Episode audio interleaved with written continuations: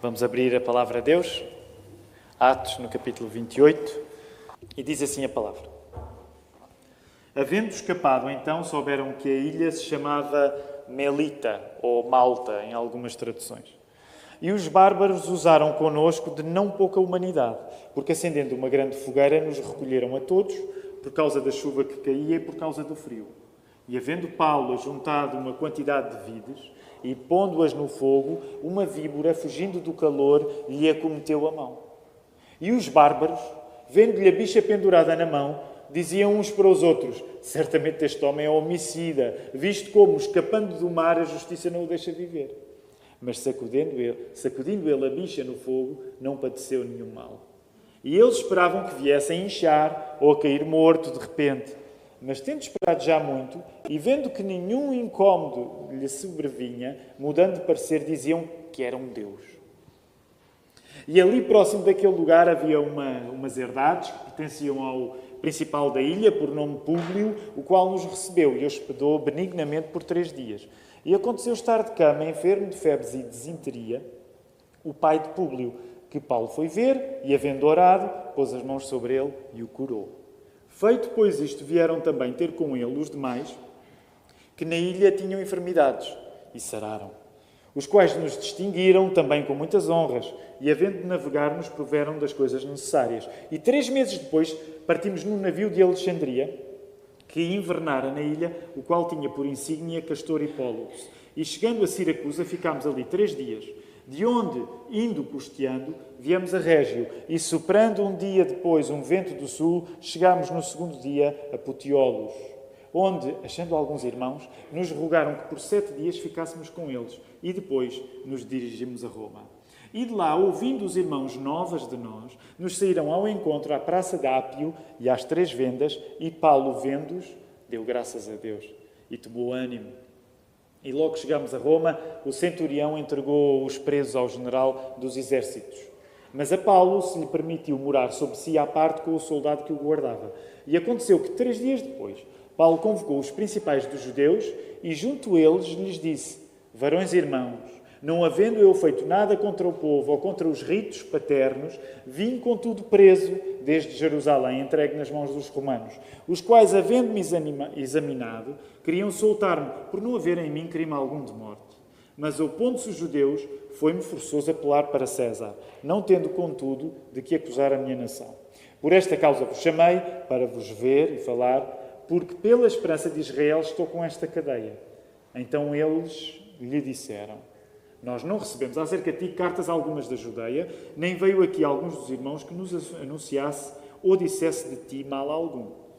No entanto, bem quiséramos ouvir de ti o que sentes, porque quanto a esta seita, notório nos é que em toda a parte se fala contra ela. E havendo-lhe eles assinalado um dia, muitos foram ter com ele à pousada, aos quais declarava com bom testemunho o reino de Deus e procurava persuadi-los à fé de Jesus, tanto pela lei de Moisés como pelos profetas, desde pela manhã até à tarde. E alguns criam no que se dizia, mas outros não criam. E então ficaram entre si discordes e se despediram, dizendo Paulo esta palavra. Bem falou o Espírito Santo aos nossos pais pelo profeta Isaías, dizendo: Vai este povo e diz de ouvido ouvireis e de maneira, nenhuma entendereis. E vendo vereis e de maneira nenhuma percebereis. Porquanto o coração deste povo está endurecido e com os ouvidos ouviram pesadamente e fecharam os olhos, para que nunca com os olhos vejam, nem com os ouvidos ouçam, nem do coração entendam e se convertam e eu os cure. Seja-vos, pois, notório que esta salvação de Deus é enviada aos gentios e eles a ouvirão. E havendo ele dito isto, Partiram os judeus, tendo entre si grande contenda. E Paulo ficou dois anos inteiros na sua própria habitação que alugara e recebia todos quantos vinham vê-lo, pregando o reino de Deus e assinando com toda a liberdade as coisas pertencentes ao Senhor Jesus Cristo, sem impedimento algum. A mensagem que quero pregar-vos nesta manhã chama-se Quando o karma castiga.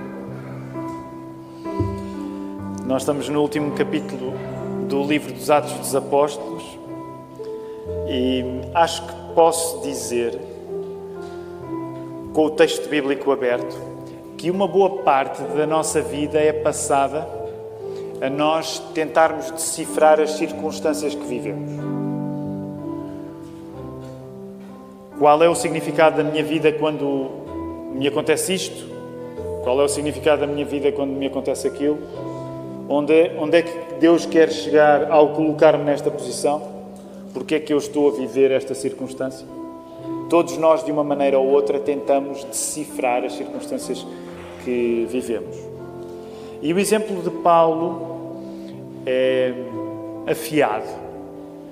Porque quando Paulo sobrevive a este naufrágio. O pastor Filipe pregou sobre este texto no domingo passado. Logo a seguir, estranhamente, ele é mordido por uma cobra. E o que parece mais lógico às pessoas que acabaram de assistir àquilo, que viram que ele, permitam-me dizer assim, se safou do naufrágio, mas logo a seguir é mordido por uma cobra, aquilo que parece mais lógico é dizer: esta pessoa não pode ser boa porque livrou-se de uma, mas já está noutra. Portanto, ele tem de ser o pior, tem de ser bera. Né?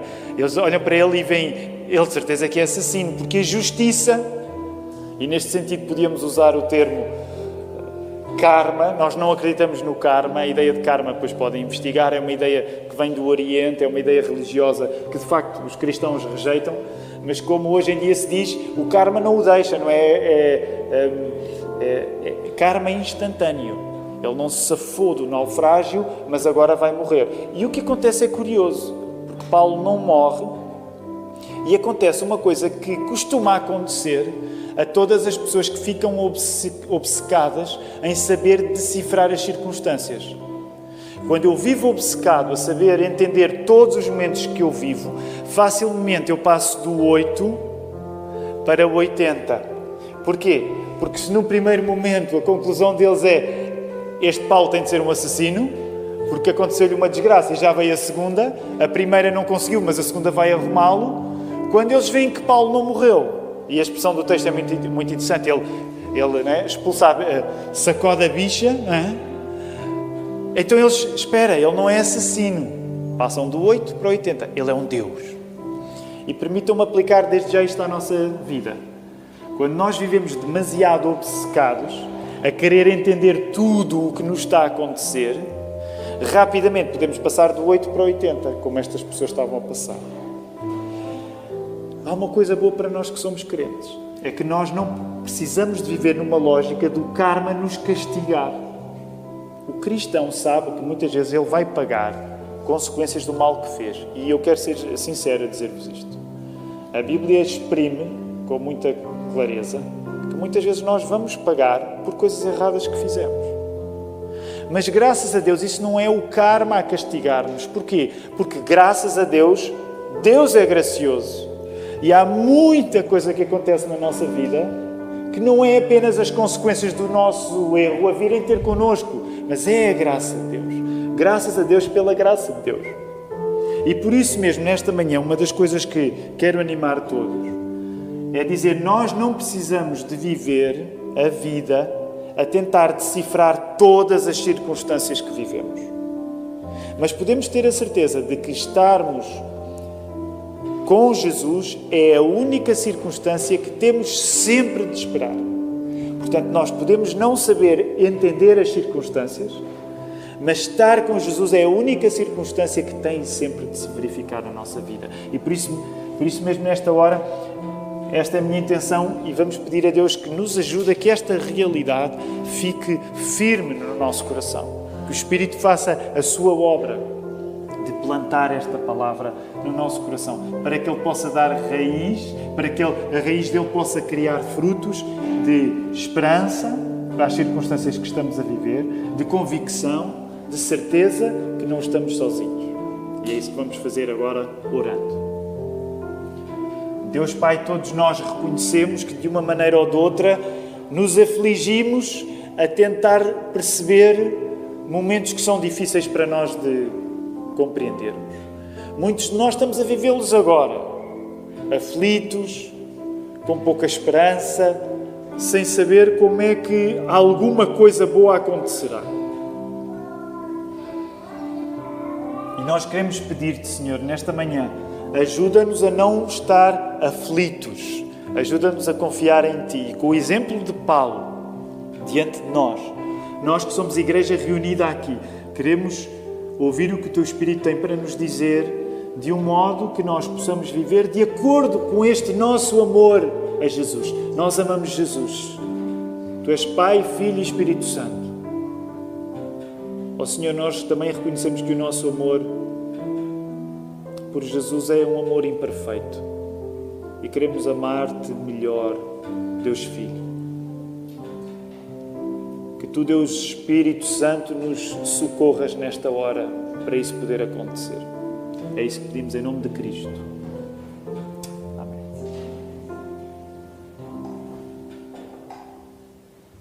Vamos até a palavra, último capítulo, capítulo do livro dos Atos dos Apóstolos.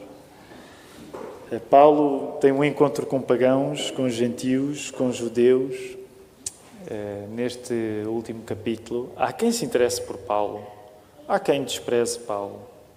Curiosamente, ele vai receber a hospitalidade é, dos habitantes de Malta. E Lucas, o autor do, dos Atos dos Apóstolos, autor também do Evangelho de Lucas, chama esta gente de bárbaros porque eles não falam, a, a, a, língua grega não era a língua principal deles. E, e, na época antiga, em grande parte, era assim que as coisas funcionavam. Se a pessoa sabia falar grego, isso significava uma civilização. Quando não sabia falar grego, era, ela era vista como, vamos dizer assim, por civilizar. E nessa perspectiva, as pessoas da ilha de Malta, ali um pouco abaixo da Itália, elas não mostravam grande sofisticação. Elas não eram vistas, se nós quisermos colocar as coisas nestes termos, as pessoas de Malta não eram vistas como pessoas com grande reputação. O que significa que há aqui um encontro inesperado de pessoas que não têm uma grande reputação aos olhos da cultura daquele tempo, que recebem Paulo com hospitalidade. Seriam pessoas de quem não se esperava muito, mas essas pessoas recebem Paulo com hospitalidade. E, e, isso significa que nós vivemos um momento único aqui no livro dos Atos dos Apóstolos. Porquê? Porque não são apenas aquelas pessoas de Malta, bárbaros, que não eram vistos como bons, que vão ao encontro de Paulo. Além destes, vamos dizer assim, estes maus que vão ao encontro de Paulo, há uma cobra má, não é? Uma cobra que, que está lá. É interessante quando nós estudamos o texto, há muita coisa que nós, num sermão, temos mesmo de cortar tanto. Aliás, às vezes a maior parte temos de cortar. Mas uma das coisas interessantes é que os teólogos estudam e, e, explicam a razão porque é que uma cobra facilmente pode estar junto de vários paus e pode estar rígida a um ponto em que a pessoa julga que é, que é um pau e depois descobre na altura. Toda essa circunstância é algo caricato e tem graça, né? imaginem Paulo acabado de se livrar do naufrágio terrível que o pastor Filipe falou semana passada, pega num pau, a cobra mata, ele fica com aquilo, as pessoas devem ficar. Chega, chega de falar, ele mata, enxota, e eles dizem, vai, vai cair morto, vai cair. se calhar começa a fazer aposta. Um minuto, dois minutos, está a ficar vermelho, está a ficar, está a ficar inchado, e nada daquilo acontece. Ah, ele é um Deus. Logo a seguir, Paulo é recebido por hospitalidade também, eh, por Públio, responsável Públio tem um pai doente, provavelmente com aquilo que os estudiosos acreditam que seria a, a, chamada febre de Malta, porque era causada por um micróbio no leite de cabra. Um, Paulo vai curar este homem. Claro, o que é que acontece naquela ilha? Espera aí, temos aqui um homem que não é o bandido que nós julgávamos, pelo contrário, uma pessoa extraordinária. Então, onde há um doente, há muitos doentes, então vários doentes vão ter com Paulo e Paulo cura-os. Depois, no final, eh, aí no verso 10, no final dessa secção, eh, o verso 10 que eles estavam, estavam a ser, eh, nos distinguiram também com muitas honras. honras, se calhar, seria até ofertas em dinheiro, era normal ser assim nesse tempo. e finalmente, a viagem Continua, aliás, uma das coisas tão bonitas um, acerca do livro dos Atos dos Apóstolos é nós vermos o coração de Lucas, o autor do livro. Ele, ele, é um homem que ama o mar, ama viagens, dá muitos detalhes acerca das viagens. Nós podíamos só ficar eh, parados em alguns alguns momentos do texto só deliciar-nos nos detalhes que são dados. Esta viagem vai prosseguir. Acredita-se que eles estariam nos meses aí, verso 11, portanto, seria janeiro, fevereiro, o inverno estaria a acabar. A viagem prossegue, passa pelo porto de. Eh, em algumas traduções diz Putiolos, verso 13, outra diz Putioli. Não deve ser uma surpresa para nós que existissem cristãos lá, Porquê? Porque nós sabemos que os cristãos tiveram de se dispersar por todo o mundo mediterrâneo e, naturalmente, como calculam, as cidades com porto eram as cidades que mais facilmente se chegava. Portanto, significava que havia uma comunidade cristã espalhada um pouco por todo o mundo mediterrâneo. E quando Paulo e a sua comitiva, Lucas faz parte daí o uso do nós, quando Paulo chega a Roma, ele é recebido no Fórum Ápio, ainda um pouco antes da cidade de Roma, portanto a 65 quilómetros da cidade de Roma, porque provavelmente, não é, como ele ia passando tempo, eh, há algum tempo, ele passou uma semana ali depois com, com, com, com a comunidade cristã, eh, as pessoas de Roma, os cristãos de Roma já teriam ouvido que Paulo estava para chegar, então vão ao encontro dele. E há aqui uma parte que é, é, é muito bonita e, e, não dá para irmos ao, aos detalhes, mas é muito bonita uh, e, e, que nós podemos ler quase sem dar muita importância, que é o verso 15. Nos saíram ao encontro à praça de Ápio e às três vendas, e Paulo, vendo-os, deu graças a Deus e tomou ânimo. Eu não sei se vocês já viveram circunstâncias na vida em que, por algum motivo, ficassem afastados dos irmãos. Não é? E quando os reencontram, o, o ânimo redobra-se. Eu devo confessar que eh, acho que é parecido. É verdade que esta era uma comunidade cristã que Paulo nunca tinha, ele nunca tinha estado lá antes.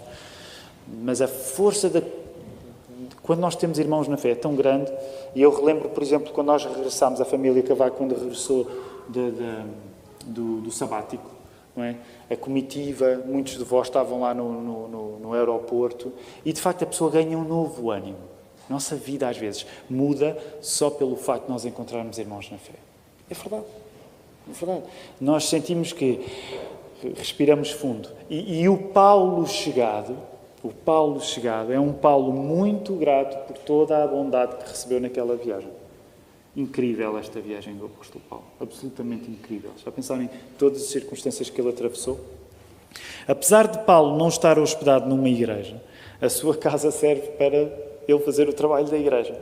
Paulo continuava a ser um prisioneiro romano, ainda que pudesse receber nos seus aposentos quem quisesse e pudesse ensiná-los. A forma de prisão que ele, em que ele estaria seria a forma mais flexível, provavelmente acorrentado ao tal guarda que, que o guardava, uh, e talvez a, a, coisa mais. Talvez eh, no, primeiro turno uh, fazia este comentário também. Talvez o mais parecido que fosse com, com este modo de prisão para os nossos dias seria a pulseira eletrónica, em que há um controle da pessoa, mas ela tem, vamos dizer assim, ela tem alguma liberdade. A cena final de Paulo em Roma serve para enfatizar um dos assuntos que começou em Atos, no capítulo 1. E que apareceu logo, por exemplo, na primeira pregação de Pedro, no capítulo 2, que é explicar aos judeus que Jesus não é a rejeição do judaísmo. Jesus é o culminar do judaísmo. O que significa que nós temos aqui algo agridoce no livro dos Atos dos Apóstolos. Continuamente, desde o primeiro momento, os, os cristãos, os apóstolos, eles próprios judeus, estão a dizer aos outros judeus: Jesus é o Messias, Jesus é completar-se tudo aquilo que nós estávamos à espera que se completasse. E porquê é que é um tom algo agridoso? Porque nós vemos nestes últimos acontecimentos que muitos judeus continuam a rejeitar Jesus. E nesse sentido, o livro não acaba propriamente com um e viveram felizes para sempre. Há a coisa maravilhosa que Paulo afirma até a querer suscitar em o ciúme, que é os gentios estão aqui para ouvir a mensagem que vocês não estão. Por isso mesmo, quando vocês avançam e para os versos 26, eh, Paulo vai citar o profeta Isaías para dizer que vocês rejeitarem a mensagem de Jesus agora, em Roma, no primeiro século, é o mesmo que rejeitarem o que Isaías disse aos nossos pais. Isto era uma acusação gravíssima, porque o profeta Isaías era um grande profeta para os judeus. E o que Paulo está a dizer é como é que é possível? Bem que o profeta disse que a mensagem ia, mas ia ser resistida. Mas fiquem sabendo, vocês resistem a esta mensagem, vocês judeus resistem a esta mensagem, mas os gentios vão recebê-la. E o livro acaba assim algo abruptamente.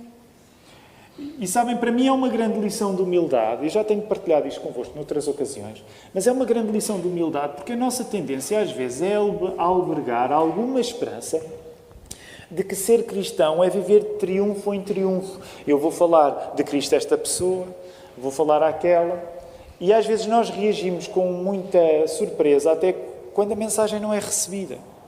Claro, também deixem-me ser sincero, em Portugal, nós que somos cristãos evangélicos, protestantes, somos uma minoria tão grande que nós estamos, se calhar, mais habituados do que outras pessoas a saber o que é falar de Jesus e não ter êxito. Mas uma das coisas que tem sido um consolo para mim é perceber o apóstolo Paulo sabia muito melhor, ainda melhor do que eu. Ele era um apóstolo, coisa que eu não sou. Ele era um missionário.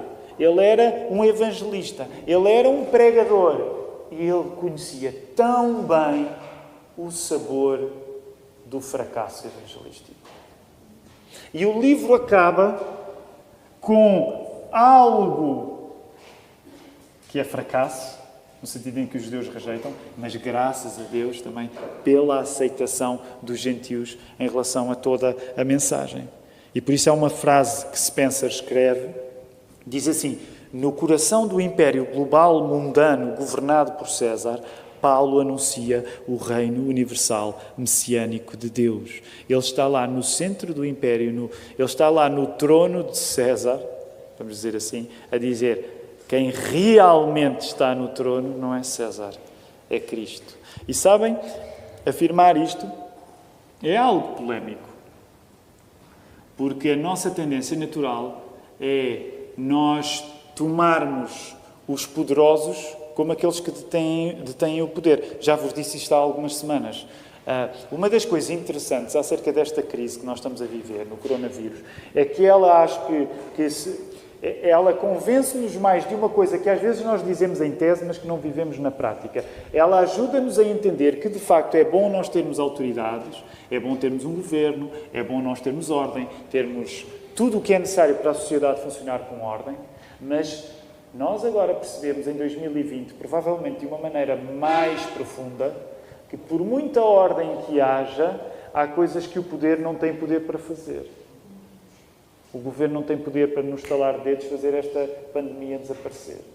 E uma das coisas boas desta crise é que é uma oportunidade renovada para nós de compreendermos que, mesmo quando César está no seu trono, mesmo quando César está diante do seu império, Lembramos lá no livro de Daniel, não é? Os, os reis que reinam e que se orgulham do seu poder. Mesmo quando a aparência é que o poder dos homens é total, quem realmente domina é Jesus. Quem realmente domina é Jesus. É isso que o apóstolo Paulo está, está a fazer. Quem realmente é rei não é César, é Cristo. E quero terminar aplicando isto à nossa vida. Porque neste final abrupto, e eu. Eh, eu não sei se vocês sentem o mesmo que eu sinto, mas é fácil ler o livro dos Atos dos Apóstolos e ficar um pouco insatisfeito com o fim. Então o que é que aconteceu a Paulo? Então, mas, eh, então, mas o que é que aconteceu? Eh, e nós ficamos sem saber o que é que vai acontecer, porque os judeus parecem não querer aceitar, os gentios estão a aceitar, mas o que é que aconteceu a Paulo? E há várias teorias. Eu vou só referir rapidamente algumas delas para, para satisfazer, uh, uh, para tentar satisfazer o buraco que este final demasiado repentino deixa. Há, que, há quem considere que dois anos depois, pelo facto dos judeus não aparecerem para prosseguir a acusação contra Paulo, eh, essa acusação tenha sido abandonada e que ele tenha sido liberto. E por isso mesmo há tradições históricas que atribuem liberdade a Paulo e um ministério público no ocidente do Império. Aliás, há quem acredite, eh, quando se lê a primeira carta de Clemente 5, 5 a 7, Clemente é um dos pais da Igreja logo a seguir ali. Eh, portanto, quando o cânon fecha, nós temos a chamada literatura patrística dos pais da Igreja. Podem ler, a carta de Clemente é uma delas. E há quem acredite que o apóstolo Paulo até possa ter vindo, eh, deixa-me dizer assim, até nós porque era a Espanha na altura, mas como nós sabemos, a Espanha era, era Península Ibérica, porque quem sabe, é óbvio que isto é uma especulação um bocado tonta, não é? Mas que eu gosto de imaginar Paulo aí às margens do Tejo a pregar. Não sabemos, há tradições que dizem que ele terá chegado ao Ocidente. Nós, nós devemos ter muito orgulho de ser o Ocidente do Império Romano porque éramos o Finisterra, nós éramos o fim do mundo. Portanto, como Paulo queria pregar a toda a gente, ele queria ir ao fim do mundo. Ir ao fim do mundo é ir até Portugal. E às vezes nós sentimos mesmo no fim do mundo daqui porque... Uh, depois há aqui questões, eu não vou entrar, tenho de terminar este sermão. Há, há, quem. Depois tem a ver com Nero, porque tendo em conta o grande incêndio de Nero, é provável que Paulo tenha de facto morrido às mãos de Nero, uh, uh, depois do grande incêndio, mas depois toda, todas estas cronologias são debatidas entre os académicos. Eu quero terminar voltando ao início, porque a mensagem que Paulo está aqui a resumir, ela é feita de que. Ela é feita deste conteúdo o reino de Deus precisa ser proclamado, Jesus Cristo precisa ser ensinado às pessoas. Isto vai terminar no lugar onde começou, porque esta pregação coincide com a pregação do apóstolo Pedro logo em Atos 2. Quem realmente está no trono não é César, é Cristo, e Cristo continua a dar Cristo continua a dar coragem para as suas testemunhas continuarem a proclamar. Está no ir. O livro termina novamente no está no ir. Agora reparem, vindo deste princípio, que quem manda não é César e é Cristo, que é um princípio polémico, se nós quisermos aplicar este princípio ainda hoje, se nós dissermos a algumas pessoas assim, quem realmente manda não é o governo, não é o Presidente da República, não é a Assembleia, não é a ONU, não é a Organização Mundial de Saúde, não é o Fundo Monetário Internacional. Ah, quem manda é Deus. Há pessoas que nos vão achar um pouco tontas nós dissermos isto. E isso continua a ser polémico em 2020, como era há 20 séculos. E quando o apóstolo Paulo está a dizer isto, há aqui uma coisa que nós devemos compreender e abraçar nesta manhã. Se quem realmente manda é Cristo e não César, o que um cristão pode esperar não são certezas acerca do futuro, coisas que este livro dos Atos dos Apóstolos não nos dá, mas certezas acerca de que proclamar Cristo é para acontecer invariavelmente das circunstâncias. E é aqui que eu quero terminar voltando ao início. Nós gastamos tanto do nosso tempo, tanto da nossa vida a tentar porquê é que eu estou a viver isto? Deus, porquê é que eu estou a viver isto? Sobretudo quando nos acontecem coisas muito difíceis, nós naturalmente perguntamos, Deus, porquê é que isto me está a acontecer? E, e, e deixa-me ser sincero, eu acho que nós não temos de nos sentir culpados quando uma coisa terrível nos acontece e nós dizemos, Deus, porquê? Não temos de nos sentir culpados, sabem porquê? Porque a Bíblia está cheia de porquês a Deus. Nós lemos os Salmos, porquê Deus? Porquê que eu estou a viver isto? Portanto, quando nós vivemos fases difíceis da nossa vida, quando passamos por tragédias, Vamos dizer porquê, vamos, certamente não é errado perguntar esse porquê, mas vamos até Deus, vamos até Deus, vamos perder a voz a, a, perguntar porquê, porquê, porquê, mas vamos fazer isso com Deus. Mas ao mesmo tempo eu também quero dizer uma coisa: a Bíblia nunca nos dá a garantia que nós vamos ter o porquê respondido nesta vida. Não dá. Há e aqueles que são mais experientes do que eu sabem isso muito bem. Aqueles que já passaram por mais coisas que eu passei sabem que há coisas na vida que nós vivemos e que a resposta não nos foi dada e que nós confiamos. Reparem, se nós confiássemos a Deus a partir da certeza que Deus nos ia sempre responder, nós não estávamos a confiar em Deus. Nós estávamos a confiar no facto de termos de compreender, nós próprios termos de compreender todas as circunstâncias. Nesse sentido, quem estava a ser soberano não era Deus, mas era a nossa necessidade de compreender tudo. Não seríamos nós, teríamos de confiar em Deus, mas de certa maneira seria Deus que nos teria de dar as explicações. E por isso mesmo eu quero ser cuidadoso, quero dizer-te, se tu passas por um momento difícil, tu tens toda a liberdade e legitimidade de perguntar: Deus, porquê? E deixa-me dizer, deixa-me animar-te, pode até dar-se o caso de Deus te responder. Porque Deus é tão gracioso e tão bom que às vezes nós passamos por coisas difíceis e Ele até nos dá respostas. Por isso, às vezes em igreja, nós comentamos uns com os outros: Eu hoje sei porque é que passei por aquilo. Porque Deus precisava de me ensinar isto, isto, isto, e hoje eu sei. E se alguém ouve um irmão a dizer isto, deve dizer Amém. Deus deu-te a graça de teres alguma compreensão por essa crise terrível que atravessaste. Mas outras ocasiões há em que não há resposta. E a pessoa simplesmente confia. Por isso, o que eu quero animar-te nesta manhã não é tu subtrair de ti próprio os porquês que tens.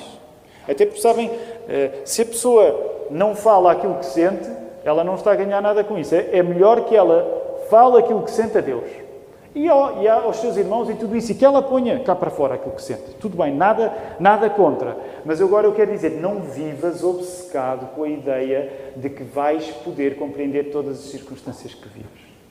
Lembra-te do exemplo de Paulo. Lembra-te do exemplo de Paulo. Paulo viveu as circunstâncias mais, deixem-me dizer, absurdas. Não é absurdo aquele naufrágio com uma cobra por cima ainda? Não é? Dava Paulo, não é? Paulo dizia, oh Senhor, vá lá, já chega, o naufrágio já foi bom, agora esta cobra aqui não está a fazer nada, não é? E coloquem-se no lugar de Paulo. E, no entanto, uma das coisas que Paulo nos ensina, Paulo extraordinário, Paulo é uma personagem extraordinária, uma das coisas que Paulo nos ensina é que, com cobras a morder-lhe, a afogar-se no mar, diante de César, diante dos judeus, a querer, pessoas a quererem lincharem, há uma coisa que vocês podem sempre contar que vai acontecer com Paulo. Ele vai sempre falar de Jesus. Ele vai sempre falar de Jesus. Nós podemos nunca compreender todas as circunstâncias, mas uma coisa eu quero dizer: em todas as circunstâncias, em todas as circunstâncias, tenha certeza que Cristo é contigo. Concentra-te na companhia de Cristo. Concentra-te na comunhão com Cristo.